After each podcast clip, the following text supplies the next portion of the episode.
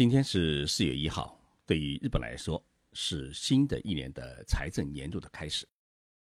大学毕业生开始正式上班，走入社会；孩子们呢，开学成为新生。机关和企业单位的人事调动也在今天开始实施。对于许多日本人来说，四月一号也是人生新的开端。中国公益研究院邀请我去北京参加中国厕所论坛，准备呢推出我倡导的。中国厕所革命运动，碰巧这几天呢，因为工作的关系，我实在离不开日本，不能去参加这一论坛。但是在新的财政年度开始的第一个节目，我还是想做一个与卫生有关的内容，那就是日本人如何扔垃圾。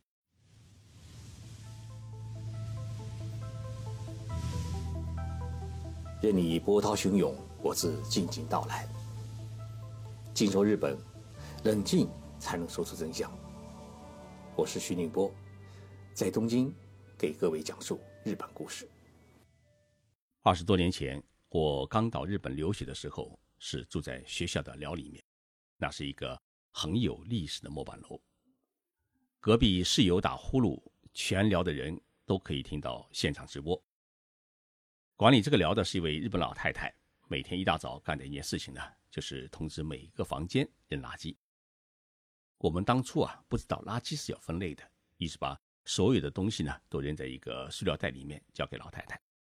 老太太马上说：“打咩打咩。”这是我刚到日本时听的最多的一句话，意思是说不行不行。那为什么打咩呢？老太太打开塑料袋，把所有料理的人叫到一起，开了一个现场会，告诉我们啊。易拉罐是资源类垃圾，必须是单独放的。矿泉水的瓶子的商标，它必须要撤下来，因为那是不可燃垃圾。那个瓶盖是有色塑料，必须拧下来单独放。那个白色透明的塑料瓶才是资源类垃圾。老太太还拿出一支中华牌香烟的烟盒，说这个烟盒啊是不能一起扔的。外面的塑料纸必须扯下来，与塑料袋放在一起。那个纸盒呢是可燃垃圾，里面的铝箔是金属，必须单独拿出来放。老太太说了一大堆话，其实我们根本就没听懂。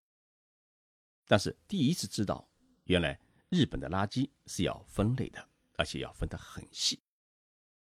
资源类垃圾可以回收利用，而非资源类垃圾呢要专门焚烧处理。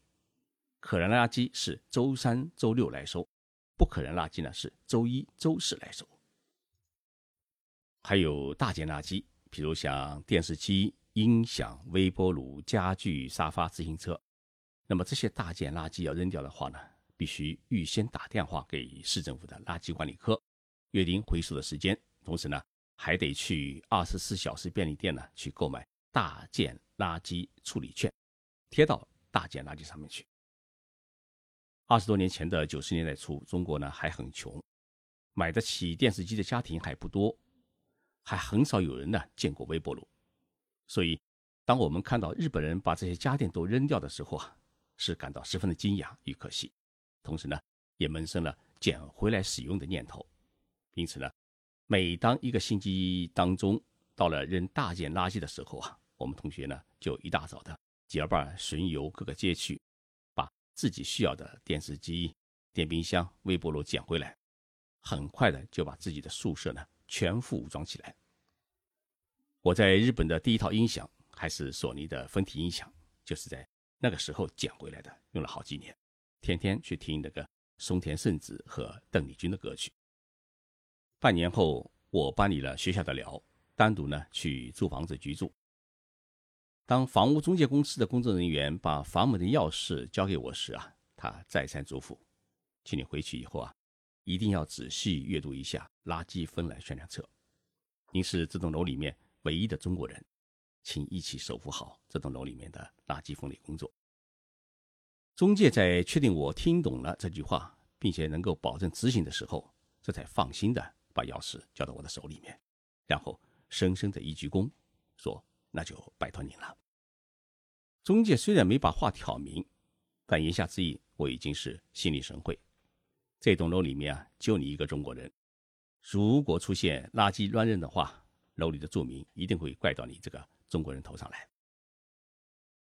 我记得这一本垃圾分类手册足足有三十页之多，一共列了五百十八条款项。我实在是记不住，只好一页一页的扯下来，贴在冰箱上，贴在门上面，强迫自己呢低头不见抬头见，尽快熟悉。这本册子里面将垃圾呢分成七类，第一类呢是可燃垃圾，比如说像厨房垃圾啊、橡胶制品啊、衣服啊、纸啊、皮革啊、录像带啊、杂草等等。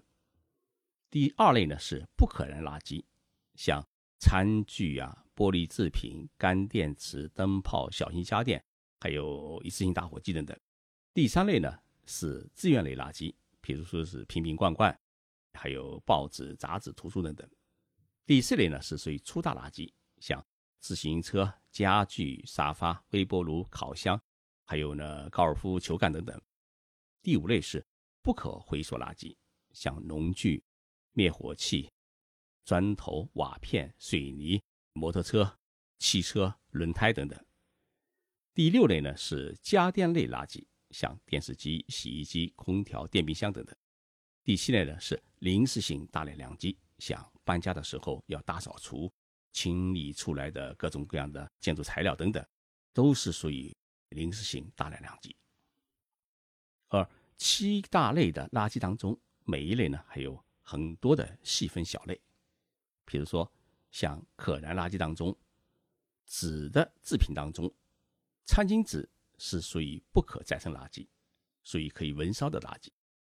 而面积大于明信片的纸张，这属于是资源性垃圾，要单独回收。那么塑料瓶呢，要扯下包装，然后呢要清洗内部，瓶盖标签和瓶身必须是分开来装。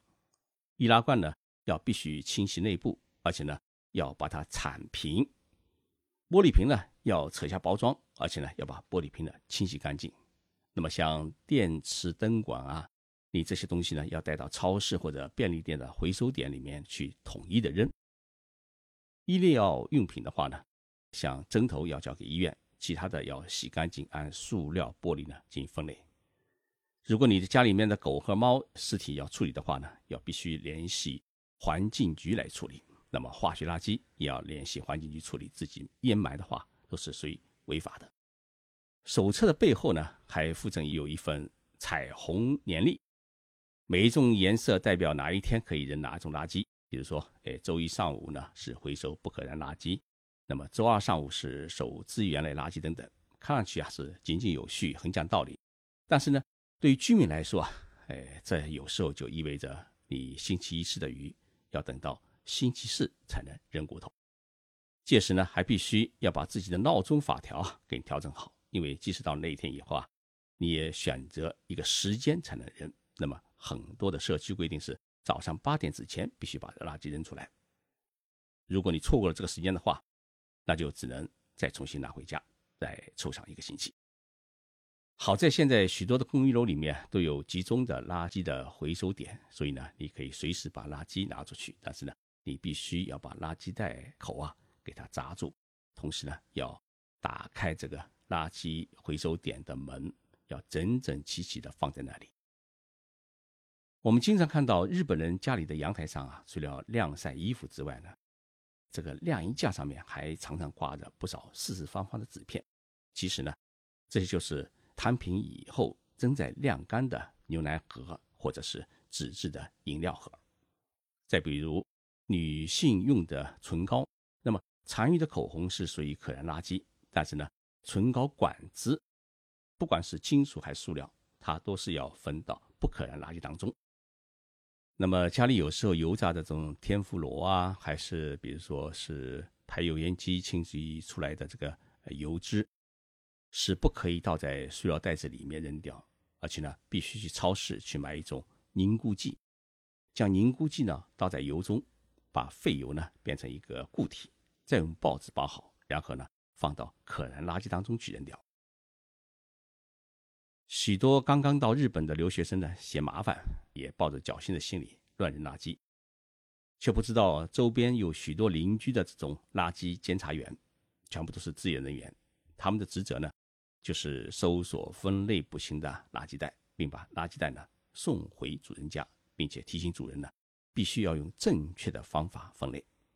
碰上这种刁人的事情呢，留学生不能说我自己不懂日语，我怎么办？我也不知道垃圾怎么扔，因为呢，手册上面或者小区的垃圾箱上面都清清楚楚的印着日文和中文或者韩文或者。还有英文。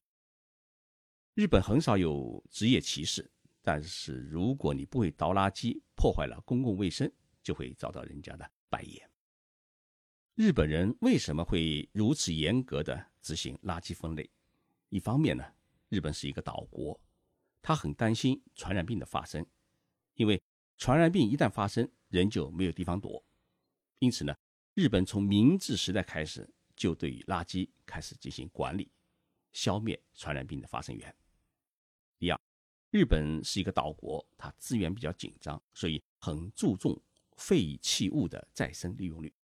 而这种意识呢，早已内化到每一个国民的日常生活当中。为了防止乱扔垃圾破坏环境，日本制定了许多垃圾分类的法律条文，量刑之重也是堪称世界之最。和垃圾分类相关的法律法规呢，分别有。废弃物处理法、关于包装容器分类回收和促进再商品化的法律、家电回收法、食品回收法等等。在马路边乱扔垃圾，如果被抓到现行的话，在日本呢会被处以十万日元罚款，折合人民币呢大概是六千五百块人民币。那么在垃圾收集区，如果乱扔垃圾的话，那就会根据《废弃物处理法》第二十五条的规定，会被处以五年以下有期徒刑，或者被处罚一千万日元，大约是六十五万人民币。如果无乱丢弃废弃物，如果这样丢弃者是企业或者社团法人的话，最重的会被处罚三亿日元。日本的法律呢，还规定了国民有举报无乱扔垃圾的义务。所以，我们很多中国人到日本啊，称赞日本环境好，垃圾分类处理的也好，但是没有看到背后日本国民他们的付出和忍耐。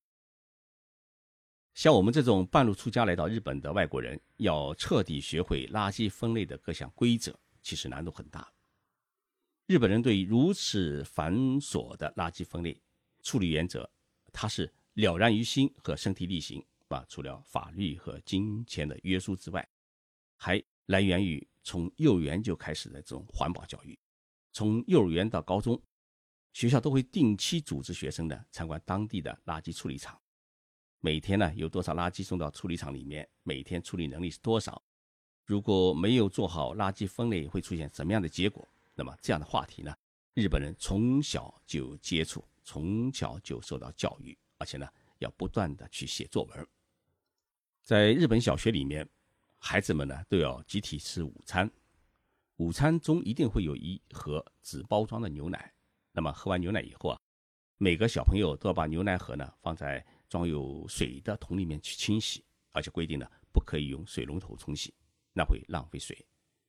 小朋友呢一个接一个的来清洗，然后把洗好的牛奶盒呢给它倒过来，把它水倒干，然后放在通风透光的地方去晾晒。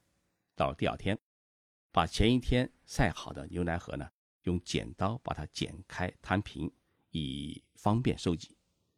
这样日复一日，孩子们呢就在这样的环境里面长大，他就不仅不会乱扔垃圾，同时他也知道许多垃圾是需要清洗干净之后才可以扔弃。日本扔垃圾有专用的垃圾袋，那么我们中国许多地方的垃圾袋是黑色的，日本规定的垃圾袋必须是要。白色透明的，这样可以让收集垃圾的工人啊看清里里面装的是什么，也可以让邻居相互监督。垃圾袋是有国家标准的，容量分为是十升、二十升、三十升和四十升，价格呢，这个人民币的话，每一个是一块到五块钱不等。这种国家标准规格的垃圾袋呢，在日本的超市、便利店里面呢是到处有卖。如此繁琐的垃圾分类流程，能够让一亿三千万日本人自觉遵守，并且视为是国民道德的判断标准之一，这不是一朝一夕形成的。但是呢，日本确实是全世界垃圾分类和再利用做的最好的国家，自然，日本也成了世界巡回资源利用的最好的一个典范性国家。日本的火力发电、蒸汽热能、金属原料就有一部分。来源于这个垃圾能源，像东京的成田机场、还有羽田机场、台场等场所呢，都是用垃圾填海而成的。去过东京湾台场的朋友们一定会注意到，在台场附近有一个很漂亮的高高的烟囱，其实那根烟囱呢就是一个垃圾焚烧厂。但是由于日本的垃圾焚烧呢已经做到了零排放，所以它不仅不会对周边环境构成污染。而且由于其燃烧的热能还被有效的利用，因此呢，垃圾焚烧厂里面的一个温水游泳池就成了当地居民和公司白领们免费使用的一个健身中心。目前，我们中国大中型城市呢，公共场所的垃圾桶啊，大部分都已经实现了可回收和不可回收的分类。虽然和日本相比，分类还显得比较简单粗暴，但是呢，这已经是一个很好的开端。只要我们能够虚心地向日本学习垃圾分类的经验，提高国民的垃圾分类意识，制定必要的垃圾分类法规，一步一步的向前推进，我们中国也一定会成为垃圾分类大国。希望大家一起努力。